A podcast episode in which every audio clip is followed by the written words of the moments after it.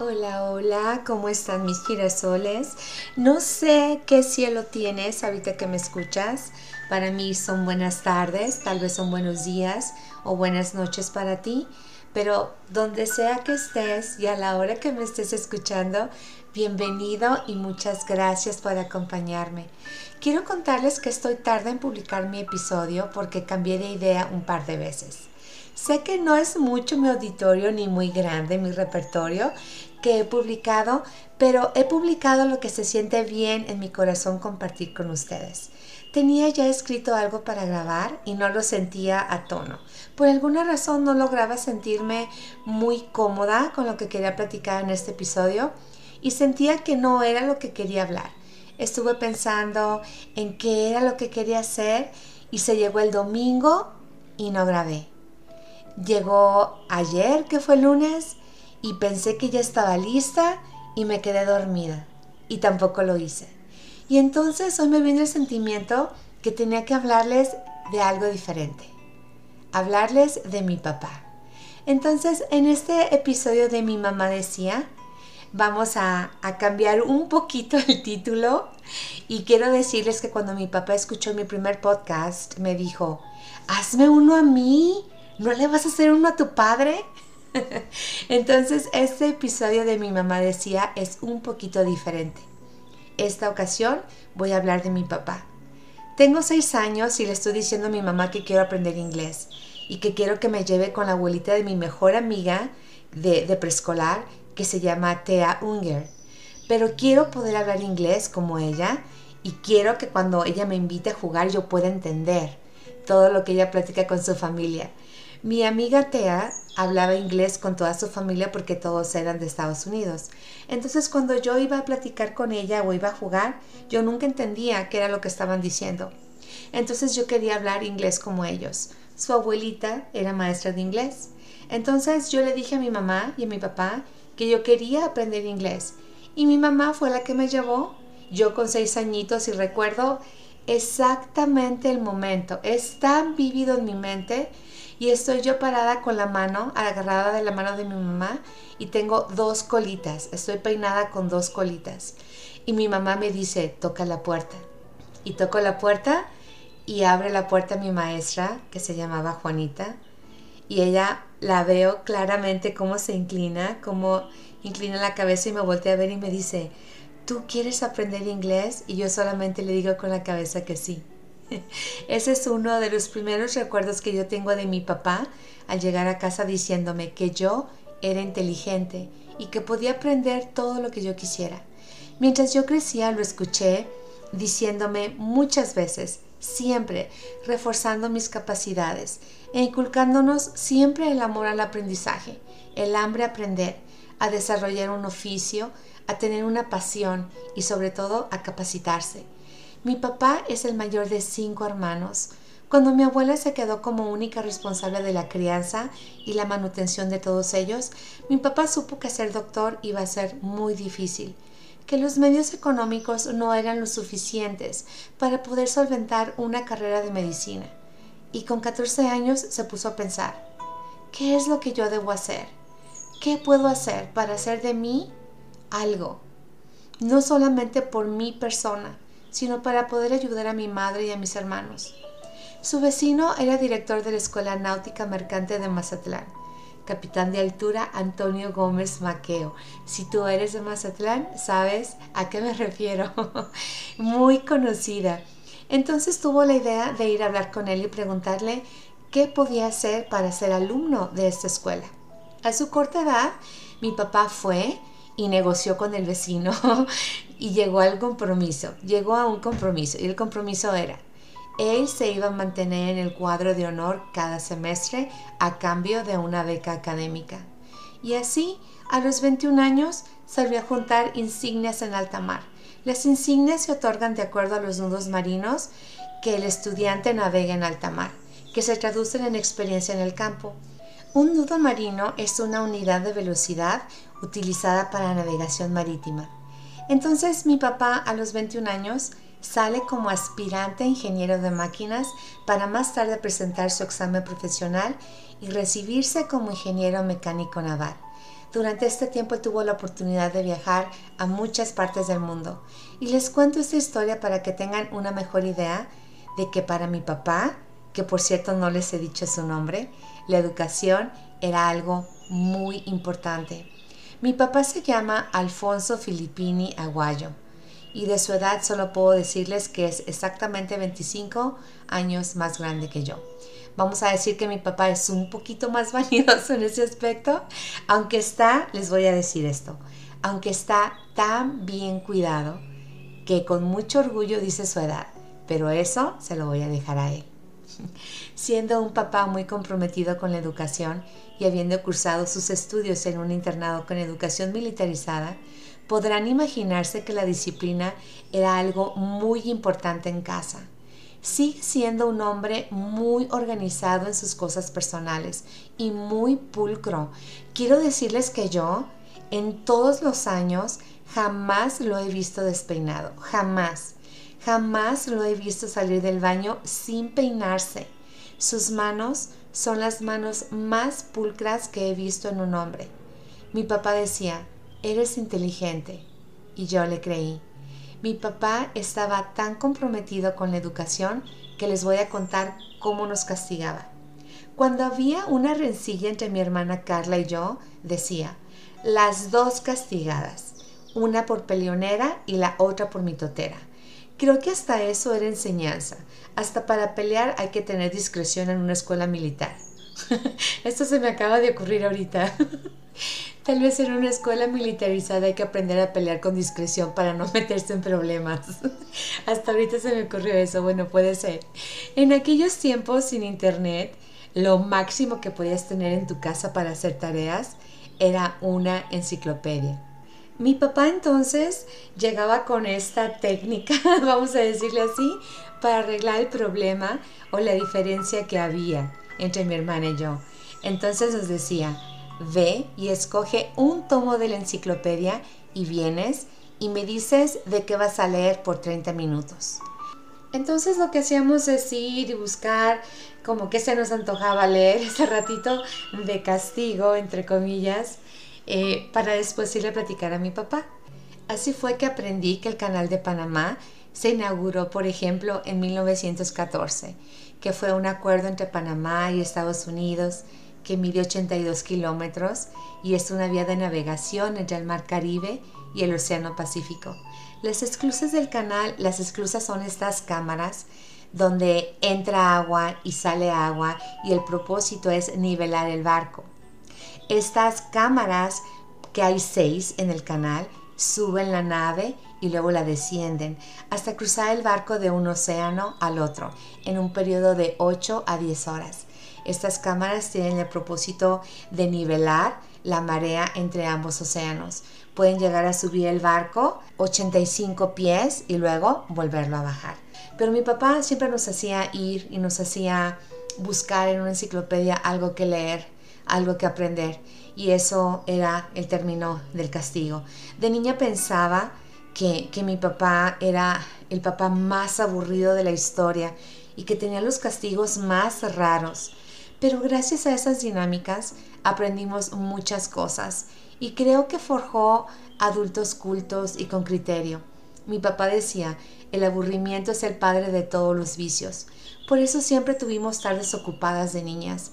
Había la clase de inglés, la clase de baile, inclusive los sábados la clase de dibujo. Se desarrolló en nosotras una apreciación al arte, a la lectura, y no creo que él pretendía tener hijas artistas, pero creo que él sí pretendía tener hijas cultas. Mi papá decía, tú eres inteligente, y yo le creí. Le creí que era organizada en mis tareas, que tenía bonita caligrafía, que es algo que comparto con él. Mi papá tiene una caligrafía preciosa, preciosa y que podía hacer algo más con el inglés que solo hablarlo y que tenía toda la capacidad de salir adelante. Lo único que no me dijo es que podía estudiar efectos especiales, como les platiqué la vez pasada. Eso sí no me dijo. Eso sí, o bueno, me dijo claramente que eso no era una carrera, que era un hobby.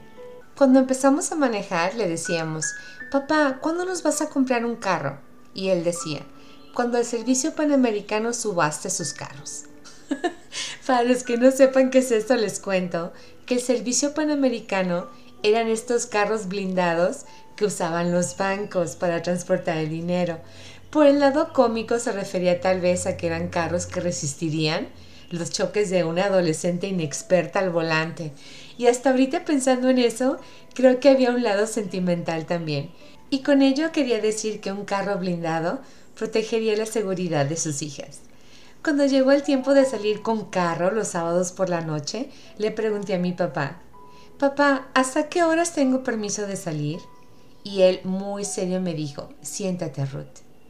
Yo te he enseñado lo que es la prudencia y la responsabilidad, ¿verdad? Y le dije, sí. Entonces me dijo, escoge una hora prudente y responsable para llegar a tu casa. Yo no te voy a decir qué hora es esa, tú me vas a enseñar a mí lo que has aprendido de eso. Y pues me levanté más pensativa que como me había sentado. Pero él solo trataba de seguirnos enseñando. Yo decidí en aquel entonces que las dos de la mañana era una hora decente y prudente para salir. Mi papá sabía que yo no tomaba, ni fumaba, ni tenía vicios, entonces sabía que podía descansar un poquito más tranquilo conmigo en la calle. Cuando los años pasaron y nos casamos, y llegaron los momentos difíciles, mi papá decía, tu papá es tu ATM 24/7. Tu papá es tu ayuda incondicional. Tu papá está siempre para ti, aunque sigas ejerciendo la patria potestad.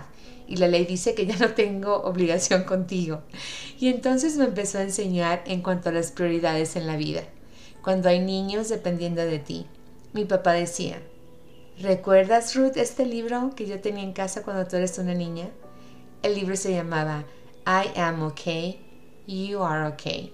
Si tú no estás bien, no puedes ayudar a nadie. Si tú no estás bien, las cosas no pueden ser armoniosas. Y me recordó de las decisiones y las consecuencias. Mi papá decía, solo hay consecuencias, no hay castigos. Tiempo después supe que esa era una frase célebre de un abogado veterano de la guerra civil llamado Robert Green Ingersoll, quien dijo, en la vida no hay premios ni castigos, sino consecuencias. Yo seguiré diciendo que mi papá siempre me enseñó eso. Y ese es el tema el día de hoy. Mi papá decía, no hay premios ni castigos, solo consecuencias. Hay muchas frases que voy a usar este día de mi papá decía, porque este podcast es para él. Su carrera naval no fue un castigo por no poder estudiar medicina. Su triunfo en este ramo viene de la consecuencia del trabajo. Su castigo no fue no curar enfermos, pero la consecuencia de su trabajo resultó en el bienestar de su madre y de su familia y de todos nosotros. Su disciplina tampoco fue un castigo para nosotras, fue una formación y una cultivación de buenos hábitos. Mi papá es un ejemplo que podemos tomar todas las desventajas en la vida y transformarlas en algo formativo y constructivo. Mi papá decía, eres inteligente y yo le creí. No soy maquillista en efectos especiales en la actualidad, pero tengo una licenciatura en comercio internacional que me llevó a la docencia y que más tarde me llevó a la interpretación médica. Tengo una certificación por la Universidad de Cambridge para enseñar inglés como segundo idioma. Hasta la fecha mi papá me sigue diciendo que mientras él exista, yo puedo ir con él y decirle qué más quiero estudiar, qué otra certificación necesito o aspiro tener y cómo puede ayudarme. Mi papá decía, tú eres inteligente, Ruth. Mi papá fue tan convincente en sus argumentos, resaltando mis habilidades, que terminé creyendo y haciendo lo posible por desarrollarlas. Mi mamá dice que ella supo que yo sería inteligente cuando yo tenía casi dos años y tenía un globo y se me atoró entre el abanico y el techo y supe cómo subirme a una silla y prender el abanico para que se movieran las aspas y el globo saliera volando. Parece muy lógico, ¿verdad? Pero mi mamá insiste que fue mucho razonamiento para una niña de casi dos años. Ahora como adulto y como mamá, observo a las mamás jóvenes en tiendas, supermercados, en el centro comercial y las observo cómo resolver berrinches de sus hijos y pienso en mi padre Me presento a interpretar terapias a los padres de adolescentes y salgo muy agradecida de poder ser una herramienta para ellos y también de las cosas que aprendo. Y camino a casa en el carro en silencio, repaso en mi mente lo hablado en la terapia y pienso en mi padre, porque al final del día soy un reflejo de él. Llevo una parte de él en mí y a él le debo mucha de mi identidad. Siento profundo agradecimiento por su influencia positiva en mi vida. Por supuesto que tuvimos tiempos difíciles y que muchas veces no seguí sus consejos y pagué las consecuencias de ello. Pero todos llegamos a esa edad donde los papeles lentamente se invierten y te escuchas hablando como tu padre o como tu madre, inclusive usando las mismas palabras que tú detestabas de joven. Descubres que no solo tienes los mismos dedos, sino que también tienes los mismos gestos. Eventualmente vas encontrando tu persona y no estarás de acuerdo en todo, pero estás de acuerdo que tu raíz viene de ellos, que ellos son el árbol de donde sale tu rama y tus flores son un resultado de ellos también. Mi papá decía, eres inteligente. A menudo pienso en esa frase cuando veo a mis hijos y en varias ocasiones he recreado las mismas pláticas con mis hijos esperando que sus mentes tengan buena tierra y yo pueda plantar semillas buenas, como las que mi papá plantó en mí, y mis hijos crezcan convencidos de sus habilidades y sus capacidades. Ese es un privilegio de la paternidad. Agradezco por el mío y por la buena semilla que plantó en mi mente y en muchos otros que he inspirado durante su vida y con su ejemplo. Te invito esta semana a pensar en las cosas que tú puedes plantar en la mente de tus hijos si no tienes hijos en tus amigos, alguien cercano o alguien que necesite apoyo hoy. Si tu respuesta es que es fácil decir eso para mí porque tuve un papá, y tal vez algunos de ustedes no, les diré la última parte de esta historia. Mi papá un día me dijo, cuando ustedes nacieron, yo siempre pensé que quería ser el padre que yo no tuve, y ser para ustedes lo que yo hubiera querido tener. Así que todo en esta vida es una consecuencia de decisiones, pero también de deseos. Ni mi papá ni mi mamá tuvieron figuras paternas en sus vidas creciendo. Y yo les dedico este podcast y se los dedico a todos ustedes en la misma situación. Tal vez me digan, no tengo un ejemplo. Entonces siempre puede haber una mejor consecuencia si todos pensamos, ¿qué es lo que no tuve? ¿Qué es lo que me hubiera gustado tener? Y cómo lo traduzco en mi vida. Mi papá decía, eres inteligente. ¿Y sabes qué? Tú que me escuchas también. Que esta semana encuentres muchas herramientas en tu persona para trabajar con ellas, que aprendas más de tus habilidades y tus capacidades, que escojas un buen hábito esta semana y te cultives en lo que sea edificante y constructivo, que inspires a los que te rodean. Muchos girasoles pueden crecer de tu ejemplo. Recuerda, todo es una consecuencia de tus decisiones. No importa de dónde vengas. Siempre hay un momento de plantar. Siempre hay un momento de crecer. Siempre llegará un momento de cosechar. Que tu cosecha sea buena. Gracias por escucharme. Mi nombre es Ruth Filippini. Gracias por acompañarme y nos vemos en el próximo episodio. Hasta luego.